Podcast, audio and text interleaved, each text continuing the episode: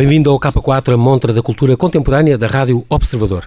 Eu sou o João Paulo Sacadura e todas as semanas, a abrir o K4, converso com alguém ligado à arte. No fim, sugiro-lhe algumas exposições e conto-lhe a história curiosa de um quadro ou a história de um quadro curioso. Hoje tenho comigo Ana Vasconcelos, a curadora da exposição Sara Afonso e a Arte Popular do Minho, patente na Fundação Carlos de Gulbenkian até dia 7 de outubro. Bem-vinda, Ana, e muito obrigado por ter aceitado este nosso convite. Obrigada. Uh, Ana para falar desta exposição, portanto, para já vamos dizer que está na coleção do fundador, a Galeria do Piso Inferior da Fundação Carlos Gulbenkian, até 7 de outubro, como disse. É a curadora desta exposição. A Ana é mestre em História da Arte pela Faculdade de Ciências Sociais e Humanas da Universidade Nova. Um, tenho que lhe perguntar isto. Trabalha na curadoria já há 23 anos, desde, desde 96, e realiza a curadoria de exposições desde 1999. Hum. O que é que faz exatamente uma curadora? Explique-me isto. Ela escolhe os quadros, pesquisa, pede emprestado, é ela que investiga. O que é que faz? Uh, uma curadora, uma definição que eu gosto muito, não é minha, é, é uma espécie de pequeno chefe de orquestra, ou é um chefe de orquestra. É, é, é uma pessoa que investiga, normalmente, uh, mas tem uma dimensão também prática, de mãos sobre os assuntos, de, de, e, portanto, coordena e normalmente também propõe a ideia ou recebe-a e, trans, e transforma num, num ideias em, em espaços, eh, em, vi, em visões, em espaços visuais. Portanto, uh, seleciona, trabalha, faz textos, uh, trabalha com as equipas, neste caso na, da Sara, uh, com sobretudo a produção, que é importantíssimo porque é as pessoas que levam a cabo, no fundo, as logísticas da montagem uhum. da, das peças, dos empréstimos, etc. Ela e, convida o museólogo, ela convida o arquiteto. Exato, é? e, que, e com, a, com a arquiteta, neste caso foi uma arquiteta uhum. da exposição, portanto, toda, toda a espacialidade, de facto, depois como se vai mostrar o que se tem na ideia e o que Exatamente. se tem na cabeça. Porque às vezes há exposições, eu acho que deve haver exposições que são completamente arruinadas pela maneira como se mostram mal. Exatamente. E outras que são, esta está muito bem conseguida, devo dar os parabéns, foi muito bem escolhida a arquiteta. Muito obrigada. Ana, teve, já esteve ligada também no, no âmbito da arte portuguesa, também teve com os, com os estrangeiros, mas eh, na arte portuguesa eh, investigou, expôs a obra, por exemplo, de Rui Leitão, de Alvarez, do José de Almada Negreiros, por exemplo, Teresa Magalhães e Sara Afonso. Já tinha feito uma exposição da Sara Afonso com este tema, então? Sim, imagino. Foi, é muito curioso porque foi até uma proposta, não era minha na altura, da, foi do museu, veio do Museu Municipal de Viana do Castelo uhum. e porque a Sara tinha esta permanência em Exatamente. Viana, muito jovem. Na sua infância, adolescência. Sua, e então fizemos no centenário do nascimento dela, em 1999, há 20 uhum. anos, uma exposição que no fundo era um pouco esta, mas muito menor e, e muito menos desenvolvido. Era a relação dela com o, fol com o folclore, com a arte popular, mais arte popular do que folclore até, e, uhum. mas em, em pequenos enunciados que aqui são muito mais trabalhados, expandidos e problematizados. Entretanto, também colaborou na curadoria do José de Almada Negreiros, uma maneira de ser moderno, uma exposição que teve um grande sucesso na Gulbenkian ainda há dois anos. Exato, o Almada é um artista da casa, é um artista uhum. que está no, na, eh, mesmo fisicamente, quando se entra na Gulbenkian, o, o painel começar recebe toda Exatamente. a gente na sede, portanto e é, e é uma figura imensa, não só da arte, da cultura da portuguesa. E para mim foi um, um, prazer imenso conseguirmos propor e concretizar, portanto, programar a exposição. Depois com a Mariana Pintos Santos, que foi a comissária científica da exposição, e eu foi, foi uma alegria enorme porque percebi muita coisa do universo Almada. Uhum. E, e, isso agora é muito curioso porque também esta, esta exposição da Sara, no fundo, uh, surgiu a ideia de, também de, de, de, pôr na programação por causa também do êxito do Almada, sejamos uhum, honestos. Uhum, claro. uh, ela é o, o, o, o, escondido do Almada, o que não se sabia, e é, quando se trabalha a Sara, artista, autónoma, encontra-se pistas para o Almada que quem trabalha só o Almada sem olhar a Sara Poderia não, não, não detectá-las. Portanto, com, com, o que eu ganhei com o Almada na, no trabalho da exposição, uh, agora a Sara ficou muito mais rica e é, e é uma artista fantástica. E faz sentido por isso, depois de, dessa exposição sentido. que fez do, do, centenário, agora vir a Lisboa celebrar os 120 anos do nascimento, que é isso que estamos a celebrar, Exato. com esta exposição e aquela que está em paralelo no Museu do Chiado, Exato. que já lá vamos falar. Um, a exposição do Almada Negreiros foi uma coisa espantosa, de 400 obras, muitas inéditas, 150 mil pessoas, foi uma coisa também muito muito, muito boa.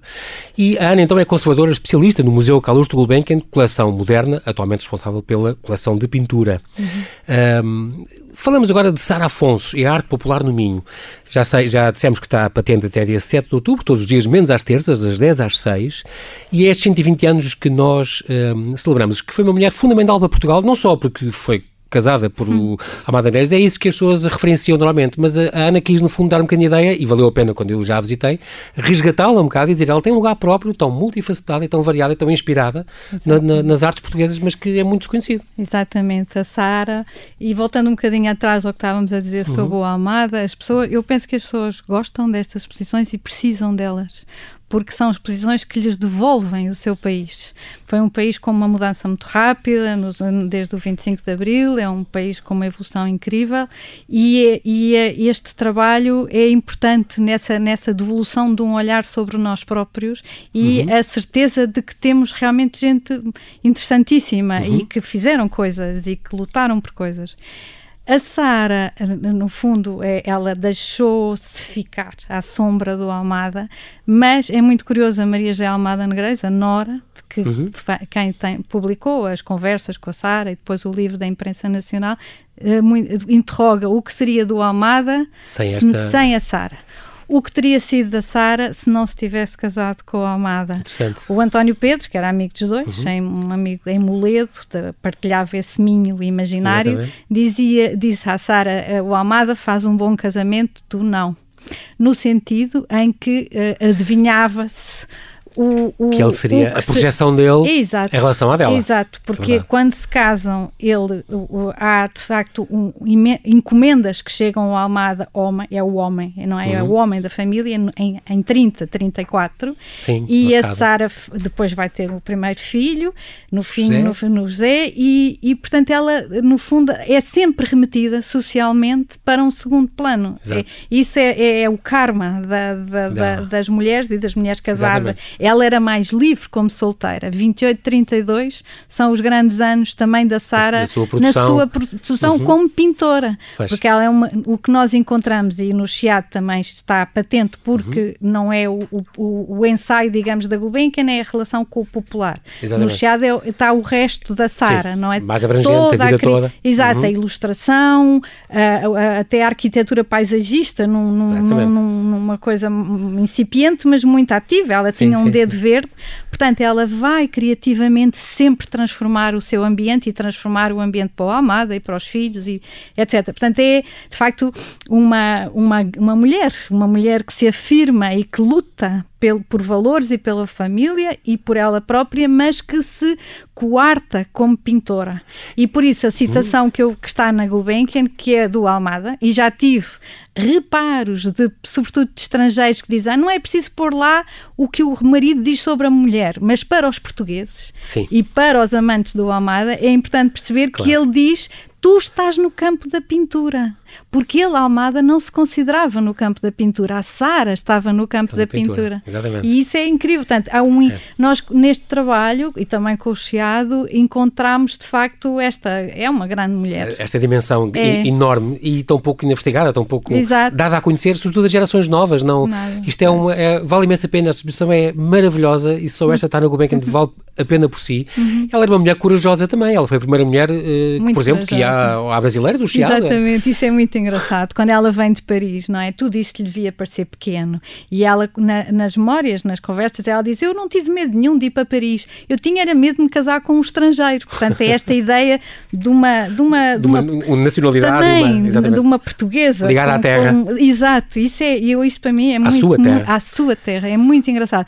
E, portanto, esta, esta ideia também de, de, de, de conseguir transformar as coisas e de fazer uhum. os ambientes e de, e de, e de trabalhar sempre, não é? De...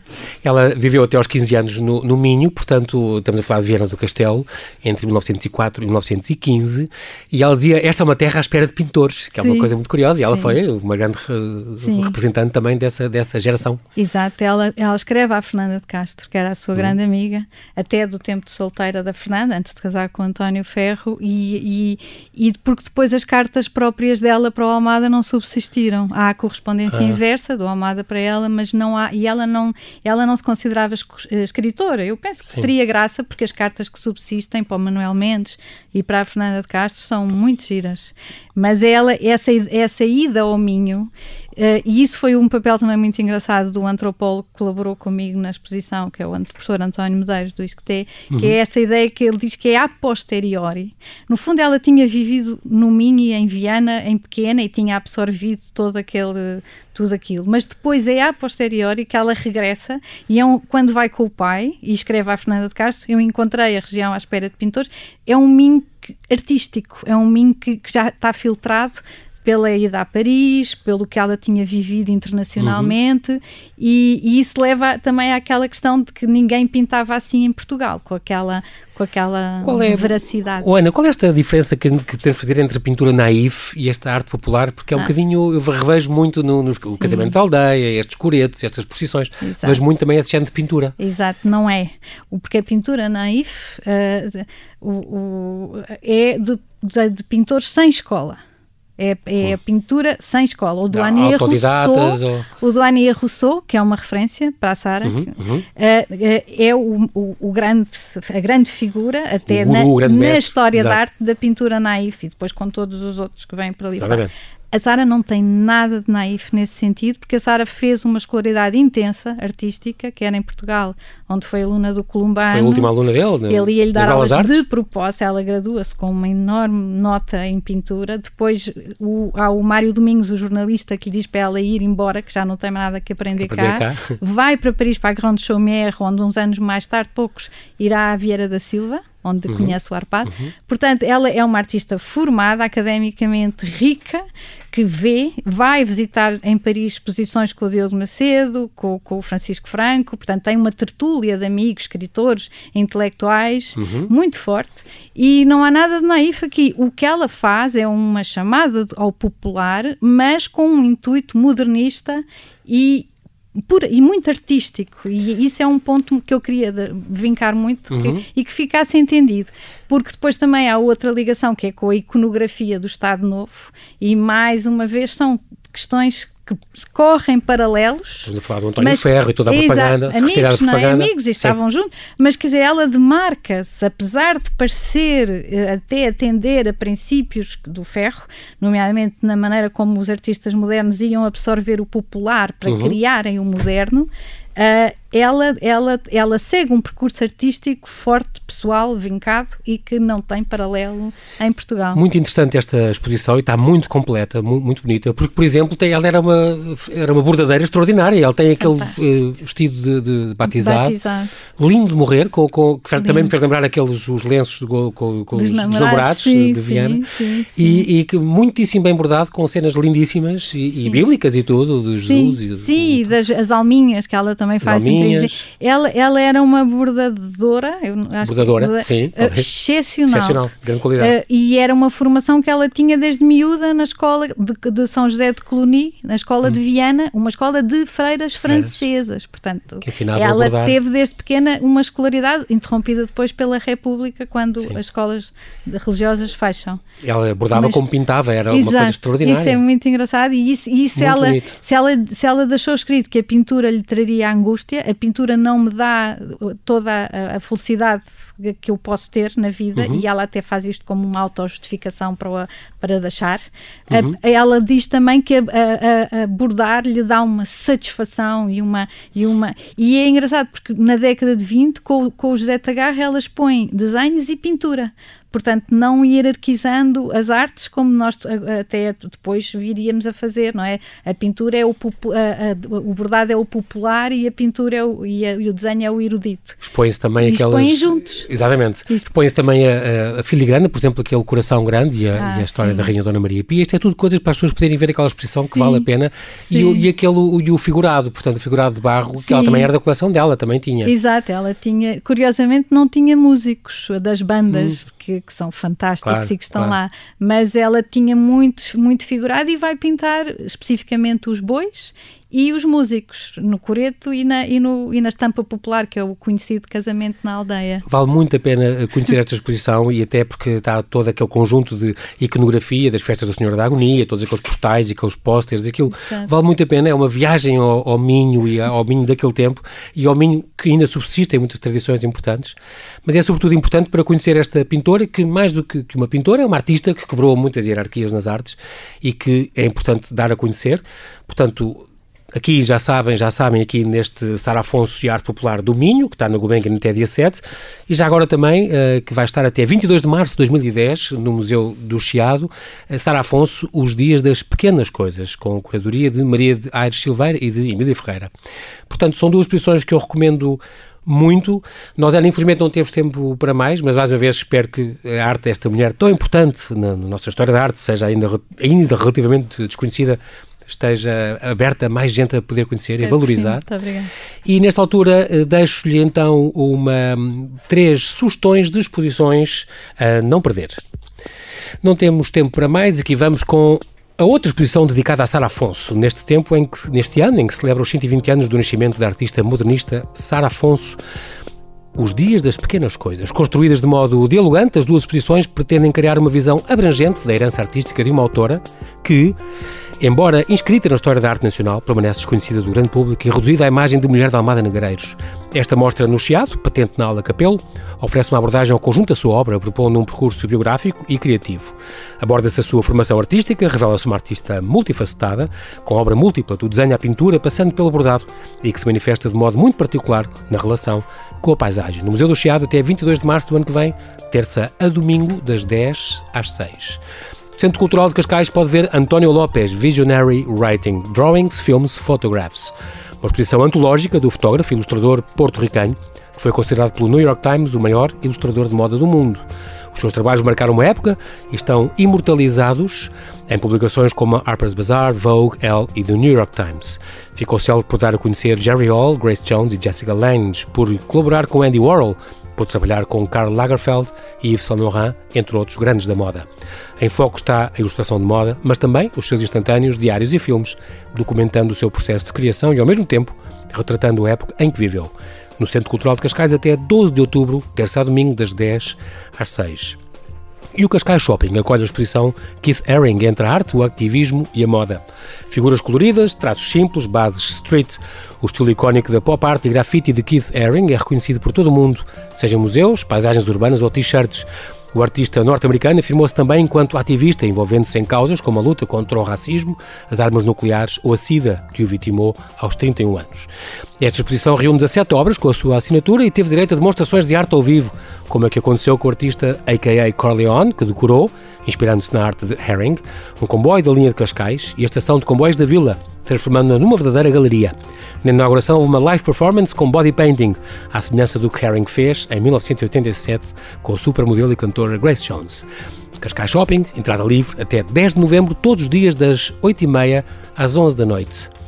A Última Ceia é uma das pinturas mais conhecidas de Leonardo da Vinci, o humanista por excelência do Renascimento, e trouxe fama e glória ao pintor, então já com mais de 40 anos foi encomendada em 1492 por Ludovico Sforza, Duque de Milão, para o refeitório do convento dominicano de Santa Maria delle Grazie, em Milão, hoje património da humanidade.